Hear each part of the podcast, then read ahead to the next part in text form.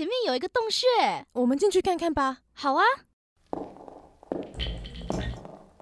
好黑哦，这里面有什么吗？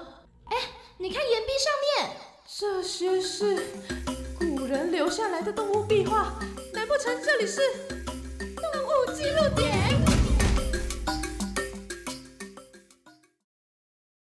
今天的动物记录点要来跟大家分享各种关于乌鸦的传说，还有神话故事。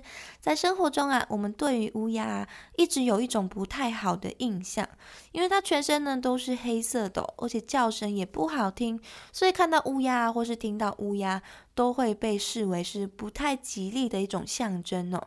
也出现了像是乌鸦嘴、天下乌鸦一般黑这样比较负面的说法。但其实呢，在很多以前的传说中啊，乌鸦它是一个正能量的角色哦，至少呢是一个光明的角色。在中国的传说中啊，上古天神帝俊还有他的妻子太阳女神羲和呢，就生了十个孩子。而身为太阳女神的孩子啊，这十个孩子理所当然的也都是太阳。他们的形象呢，就是有着三只脚的乌鸦，被称为金乌。这位上古的太阳女神羲和呢，常常就会在东南海外的甘渊，用清凉的泉水啊，帮她的孩子们洗澡，然后啊，就让她的孩子们一个一个的轮班出去执勤，把光还有热带到人间。原本啊，是十个太阳啊，一起轮流出现的。但是到了尧的时代的时候，这些太阳们呢，忽然就决定啊，每天都要一起出去玩。十只金乌一起出现，那个威力真的是相当的可怕，真的很热的感觉哦。所以农作物呢都被烤焦了，虽然我觉得人也差不多都要被烤糊了。所以尧啊就命令后羿啊把太阳给射下来，因为真的是造成太严重的伤害了。而后面呢，就是我们所熟悉的后羿射日的故事。所以那个时候啊，后羿用弓箭射下来的东西，其实呢，就是住在太阳里面的三足乌鸦金乌哦。而古人呢，常常在绘制太阳的时候，也就会把这只三足乌鸦呢，给画在太阳里面。金乌这个词啊，也就是代指太阳的意思哦。而这只三只脚的乌鸦，除了在中国流传，受到中国文化外流的影响，在其他许多周边的国家也有相关的传说。像是古时候的韩国高丽国呢，也有三足金乌的壁画，也是用来借指太阳这个角色。三角乌鸦呢，也有出现在日本的神话当中哦。根据日本的古籍啊、古记事，还有日本书记中的记载。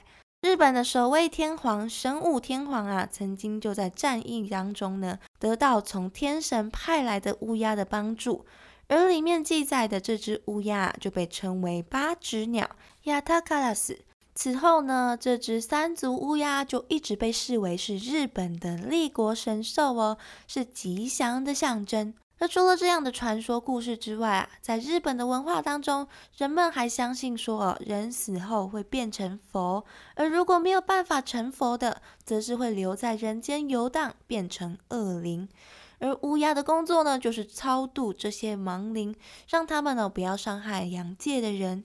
所以，虽然呢，乌鸦跟现在的日本生活的人们哦，产生了很多的冲突，但是乌鸦在日本呢，不但是立国的神兽，是吉祥的象征，还是超度亡灵的使者哦。其实，乌鸦在日本啊，是好的象征寓意的。而刚刚我们提到的乌鸦，在东方有着太阳的意思，而在西方希腊神话当中呢，乌鸦它其实也是太阳的使者哦。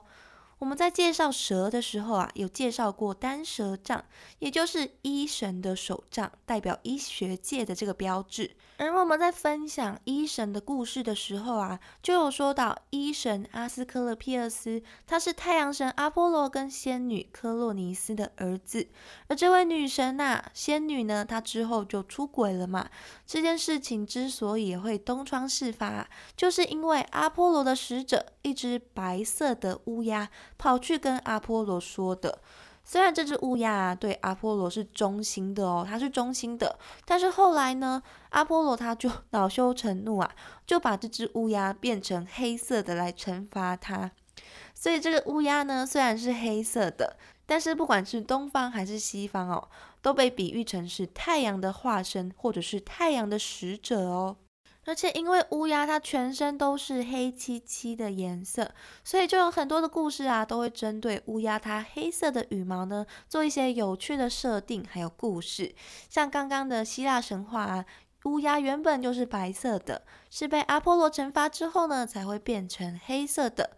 而在美国的原住民传说当中啊，就有一个彩虹乌鸦的传说。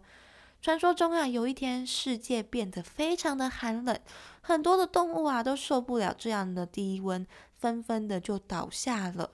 这个时候，猫头鹰就出来跟大家提议说，要派一位使者送信给造物主，请求造物主啊，让世界再次变得温暖起来。可是选来选去啊，很多的动物都因为不适合，所以被淘汰了。之后啊，大家就决定说，要由有着漂亮彩虹色羽毛，还有美丽的歌声的彩虹乌鸦去拜访造物主。这一趟的路途啊，非常的艰辛，但是呢，彩虹乌鸦它还是很努力的去到达了天堂。它用它美妙的歌声呼唤造物主。造物主在听到彩虹乌鸦的请求之后，就把可以温暖世界的火交给了彩虹乌鸦。彩虹乌鸦急急忙忙的衔着火把，要从天堂啊赶回去拯救大家。但是在半路的时候，火把就越烧越短，把彩虹乌鸦美丽的羽毛烧成的黑色的，浓烟呢也烧坏了它美丽的嗓子。但是它的牺牲啊，却拯救了所有的动物。在美国原住民眼中啊，乌鸦就是无私奉献的象征哦。而在美国的传说当中，乌鸦以前呢是彩虹色的哦，而且还为了世界啊做出了这么大的一个牺牲跟贡献。虽然现在很多人都会觉得乌鸦是不吉利的象征，不过乌鸦啊，其实在很多的国家神话当中啊，都是一种很棒的鸟类哦。那么以上就是各国关于乌鸦的传说还有神话故事的分享。